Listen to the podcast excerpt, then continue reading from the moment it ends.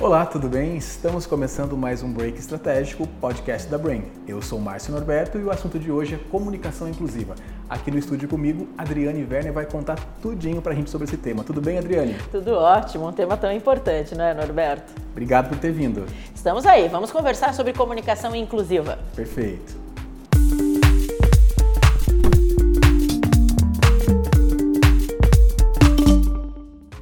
Gente iniciar né, e situar a nossa, a nossa audiência, né, eu queria que você comentasse um pouco uh, de maneira mais ampla, né, porque a comunicação inclusiva certamente está em todos os ambientes, né, em todos os espaços, não só dentro de uma empresa. Né? Então eu queria que você fizesse um panorama geral do que, que vem a ser a comunicação inclusiva. É bacana, bem bacana essa sua pergunta, porque ela serve meio que de introdução ao tema mesmo, né? A gente até conversou sobre isso algumas vezes, porque a gente percebe iniciativas de ações das empresas buscando ser mais inclusivas há muitos anos. Por exemplo, um caso que eu citei, desde quando eu era criança, eu via algumas empresas produzindo coisas especiais para canhoteiros, então a estampa da caneca voltada para lá, é, enfim, a cadeira para escrever com a mesinha da cadeira do lado esquerdo. Então isso já era lá atrás uma busca de inclusão de uma minoria, que são as pessoas que têm o seu lado esquerdo mais predominante. Só que a gente percebe assim historicamente que sempre foram ações muito pontuais e agora, mais do que nunca, é uma necessidade das empresas, por vários motivos. Porque temos novas legislações exigindo cotas, por exemplo, para deficientes, cotas raciais em várias empresas, entidades, circunstâncias, é, e também por causa da postura do consumidor, que de 20, 25 anos para cá tem ficado cada vez mais exigente e o consumidor que está entre uma dessas minorias exige ser reconhecido dentro deste grupo específico. Então, se eu sou uma mulher preta, eu preciso que a comunicação também seja direcionada à mulher preta. Eu vou me sentir mais especial como cliente dessa organização. Se eu sou deficiente físico, eu preciso que a comunicação dessa empresa seja agregadora para eu me sentir especial como cliente dessa organização. Então eu acredito que é por, por essas duas, por esses dois lados. Primeiro, porque é uma exigência cada vez mais de vários tipos de legislação e por causa da postura do consumidor. É, então, assim, hoje em dia, até pela questão da, da da circulação da, da, da, informação muito mais rápido, as pessoas começaram a ficar mais atentas também ao tema, né? Principalmente quem está dentro de um grupo de minoria, né, Adriane? Exato. Então ia exigir mais também essa postura das organizações, né? Exato, e isso vem cair no colo da comunicação, porque tudo é comunicação. Não basta eu ter um produto que seja mais acolhedor, é preciso dizer isso ao mercado. E dizer isso ao mercado é assumir uma posição na comunicação mais agregadora, mais acolhedora, uma, uma comunicação que fale a língua desses diferentes públicos. Perfeito. Então, dentro de uma organização, dentro de uma empresa, o que, que seria, na prática mesmo, essa comunicação inclusiva? Também, de novo, duas coisas. Significa nós sermos mais acolhedores na comunicação e, por um outro lado, como a gente sempre diz brincando assim, não basta não ser preconceituoso, é preciso lutar contra o preconceito. Então, a gente vê nas organizações cada vez mais, por exemplo, campanhas publicitárias voltadas a diferentes públicos, é trazer para a comunicação essa proposta de acolhimento acolhimento, empatia. Né? Isso. Né? É, é, na verdade, assim, a questão também dentro da organização, quando você pensa nas lideranças, né? E você vai se referir a, a é, já colocando o artigo feminino, né? Ou masculino, porque na verdade é o que predomina, né? É, o gerente, talvez a gerência, né? A liderança. Isso. Aí, formas você, de você nossa, deixar... você tocou num exemplo muito bacana. Por quê? A grande polêmica hoje é se a gente deve ou não usar o tal do gênero neutro. Na norma, na gramática normativa da língua portuguesa, portuguesa, o gênero neutro é no masculino. E aí criou-se essa ideia de dizer todos, todas e todes, que seria o gênero neutro para quem é não binário, para quem não se coloca como masculino ou feminino. A língua é viva. Eu sempre defendo essa ideia, a língua é viva. Talvez esse gênero neutro, com o tempo, pelo uso, se pegar no uso, talvez ele venha a ser uma prática geral e que acabe sendo abraçado pela gramática normativa da língua portuguesa. Por enquanto, não. E isso é um assunto muito polêmico. As pessoas que não aceitam, não querem, não gostam de usar o gênero neutro defendem, mas o masculino sempre serviu para todos e todas. A gente diz, ah, todo mundo que está aqui, todo mundo tem a terminação masculina, mas é o gênero geral, é o gênero neutro. Então o que, que eu digo brincando? Se você usa, eu te defendo. Se você não aceita usar, eu te compreendo. Porque a gente não sabe se isso vai ser formalmente eh, abraçado pela regra da língua portuguesa. É acho que isso implicaria é, numa nova reforma Sim, da língua. E, da, e certamente isso só aconteceria com décadas de uso, depois de realmente pegar. É como acontece com o novo vocabulário. Por exemplo, a palavra deletar é uma palavra que vem do inglês. E até alguns anos atrás ela não fazia parte do, do dicionário aos poucos ela já passou a fazer parte. Então existe essa dinâmica na língua, mas não é uma coisa muito rápida. Por enquanto, usar o gênero neutro é uma questão de posicionamento. Eu escolho usar o gênero neutro para salientar na minha linguagem que eu estou sendo mais inclusivo. É obrigatório? Claro que não, porque a norma diz que não. Mas nós podemos ser mais inclusivos mesmo não utilizando, como por exemplo as alternativas que você disse. Eu posso dizer, por exemplo, todas as pessoas aqui presentes são muito bem-vindas a este evento, em vez de dizer sejam todos bem-vindos. Eu saliento todas as pessoas, abrange todo mundo, abrange masculino, feminino, não binário e por aí adiante. Então a gente vai buscando essas alternativas para usar uma comunicação mais abrangente, mais inclusiva, que abrace a todos os diferentes públicos. Perfeito. E Adriane, a comunicação inclusiva, ela serve tanto para dentro de casa, para o portão, para dentro das organizações, como para fora também, né? Mas eu costumo pensar e, e, dizer também que a gente não faz a lição dentro de casa, uhum. não tem essa ação dentro de casa, essa cultura dentro de casa, é, fazer fora, né? Ou fazer fora e não fazer dentro de casa. Então, eu acho que tem que andar meio que as duas coisas juntas. Você se comunicar internamente e se comunicar com o seu cliente, com o seu público, não é isso? Perfeitamente. Porque o que, que acontece dentro das organizações? É dizer, ah, não, mas aqui dentro nós temos a nossa intimidade, nós somos todos amigos. Então, eu posso fazer uma brincadeira preconceituosa com você vou criar constrangimento com você. E aí se dá aquela risadinha amarela e as pessoas vão continuar fazendo a brincadeira porque acham que isso foi inocente. E é uma, uma mudança muito grande cultural que vem, vem se solidificando nos últimos anos. Então, aquela pessoa que põe apelido em todo mundo dentro da empresa, por exemplo, ela se acha o máximo mas ela começa a ser uma pessoa evitada, porque todo mundo tem um receio de conviver com ela, porque vai virar as costas e vai ganhar um apelido. Uhum. E você, pela tua experiência, é, as mentorias que você tem feito, os treinamentos, né, em comunicação pessoal nas organizações, você percebe que as empresas estão ah, preparadas para lidar com essa questão da comunicação inclusiva.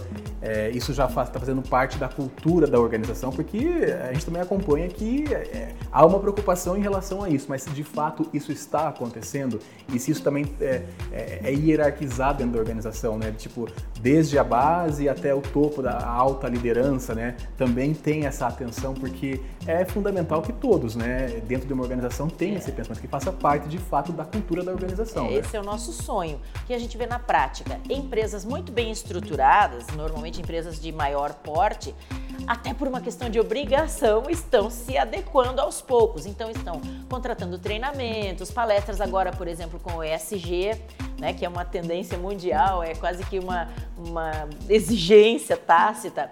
Muitas empresas estão se voltando para o mundo do ESG, que busca o quê? Né? Para as pessoas entenderem, a gente fica falando em sigla. É uma sigla que traz as, as, as iniciais das palavras em inglês, mas que busca dentro das organizações cuidado com o meio ambiente, políticas sociais e políticas de governança. Então, a gente não pode esquecer o S do ESG, que são as políticas sociais, é quando a gente olha para o mundo lá fora. Então, sim, nas empresas mais estruturadas, pelo menos a discussão sobre isso já tem acontecido. Ainda existe muita discrepância, por exemplo, entre mulheres em cargos de liderança. Vai ser nossa eterna luta, a gente sempre está ali batendo nessa tecla. Está mudando? Está, ainda muito timidamente. Então, nós precisamos reconhecer essa mudança, festejar desejar essa mudança, mas perceber que ainda há muito o que fazer. Agora, se a gente olhar para os outros públicos, por exemplo, quantos deficientes físicos nós temos em cargos de liderança nas organizações?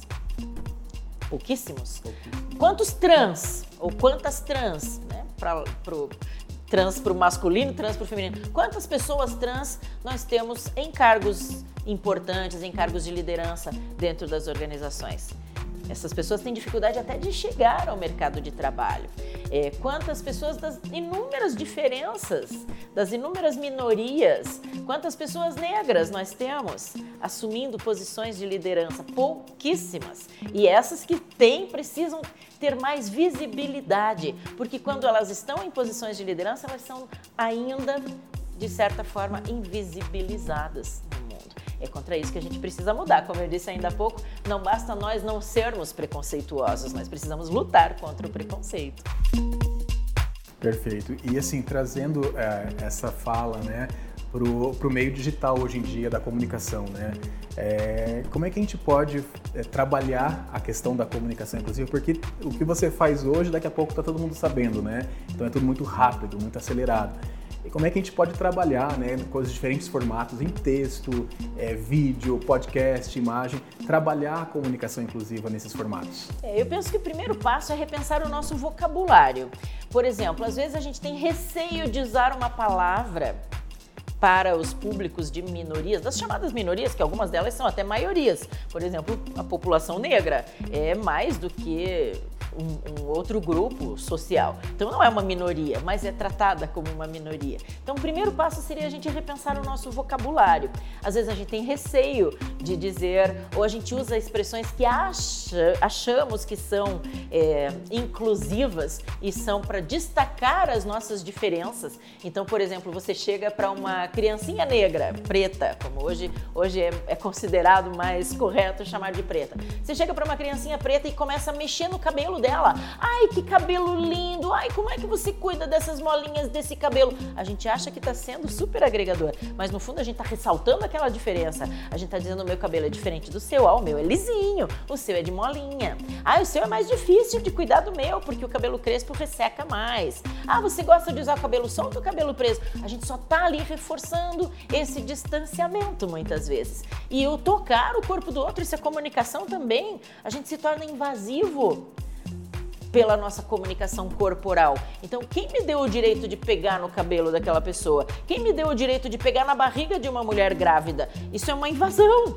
A gente precisa ter mais cuidados em relação ao outro. E esse cuidado está presente na nossa comunicação verbal e corporal. A linguagem não verbal é extremamente importante e muitas vezes reforça também os nossos preconceitos. Então, primeiro, não ter esse receio de dizer, ah, por exemplo, ah, você como mulher preta, como você tem visto a evolução disso? Não, a gente diz assim, ah, minha amiga aquela morena, às vezes não é morena, é ela morena sou eu.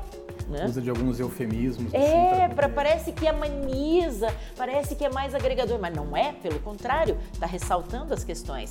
É, como é que a gente fala com a pessoa com deficiência, por exemplo? Existe a terminologia correta da gente utilizar. A gente diz, ah, portador de necessidades especiais. Essa expressão já caiu, porque era um eufemismo, como diz você. Parece que a gente está, ai, minimizando, ai, pra, sabe, para ser mais bonzinho na comunicação. Não, a gente precisa ser direto na comunicação comunicação. Então, repensar o nosso vocabulário para adotarmos essas expressões, que elas sim são muito mais é, abraçadoras, agregadoras dos mais diferentes públicos, e lutar para que isso se espalhe, lutar para que isso seja prática entre todos nós.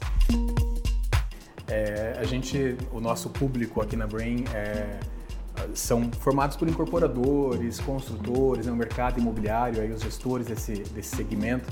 É, eu queria que você comentasse como é que a comunicação inclusiva ela pode impactar positivamente nos negócios de um modo geral, né, nas empresas, mas também olhando para esse campo do mercado imobiliário. É, eu acredito que nessa área, salientar algo, por exemplo, fazer algo especialmente para o público negro seria um reforçar de um preconceito. Então não seria o caso. Mas fazer com que esse público se sinta representado. A representatividade é algo de muito importante. Então, por que não, por exemplo, nas nossas campanhas publicitárias, termos pessoas negras? Termos deficientes físicos, termos pessoas fora de um padrão de beleza que já caiu ainda bem, mas ainda existe uma pressão muito grande. Por que só mulheres magrinhas, loiras, de olhos claros, altas, etc? Por que não trazer as pessoas de verdade para as nossas campanhas publicitárias? Já seria uma iniciativa sensacional de busca na comunicação pela inclusão. Perfeito, Adriane. A gente está chegando ao final. Ah, já? Já passou rápido, né? demais essa conversa, eu deixo espaço para você também trazer algum assunto, algo, destacar alguma coisa que a gente não, não trouxe aqui, não comentou, que você queira falar para o nosso público, a nossa audiência aí no Brasil todo. Bacana. É só salientar mesmo que é nas nossas pequenas ações que nós nos tornamos mais inclusivos na nossa comunicação. Cuidar de um vocabulário, por exemplo, é, essas brincadeirinhas, é, querer tirar sarrinho do colega por causa de algo diferente que ele tem. Sabe, a gente não precisa ficar carrancudo, como eu disse ainda há pouco, para a gente ter uma comunicação mais inclusiva. Pelo contrário, a gente vai ter uma comunicação de respeito ao ser humano. Esse é, esse é o grande barato da comunicação inclusiva, fazer com que todos se sintam à vontade nos nossos ambientes, se sintam à vontade na convivência com a gente. Então, quanto mais a gente puder ser agregador, quanto mais a gente puder trazer os mais diferentes públicos para a nossa convivência, até melhores resultados nós vamos ter. Porque aquilo que eu dizia do consumidor estar mais exigente e cobrar mais essa representatividade. É, muitas vezes isso é considerado um discurso politicamente correto, mas não é por bonzinhos que nós devemos adotar a comunicação inclusiva. É por uma exigência da sociedade, é por uma mudança cultural visível nos nossos dias. Então está lançada a provocação. Nós podemos ser mais inclusivos no nosso modo de falar, no nosso modo de fazer as campanhas publicitárias, enfim, em todas as nossas, em todos os nossos produtos de comunicação, todas as esferas em que nós nos comunicamos. Perfeito. Eu vou deixar um spoiler aqui para a audiência que a gente vai ter aí, né, futuramente um, ah, o curso, um curso tá sobre esse desenhado. tema, né, Adriane? A Adriane que vai ministrar, né? Então fica a dica aí, acompanhe a gente que logo logo a gente vai ter esse esse conteúdo. É isso aí, tá no forno. Tá no forno ainda, né? Chegamos ao final de mais um Break Estratégico e o assunto de hoje foi comunicação inclusiva.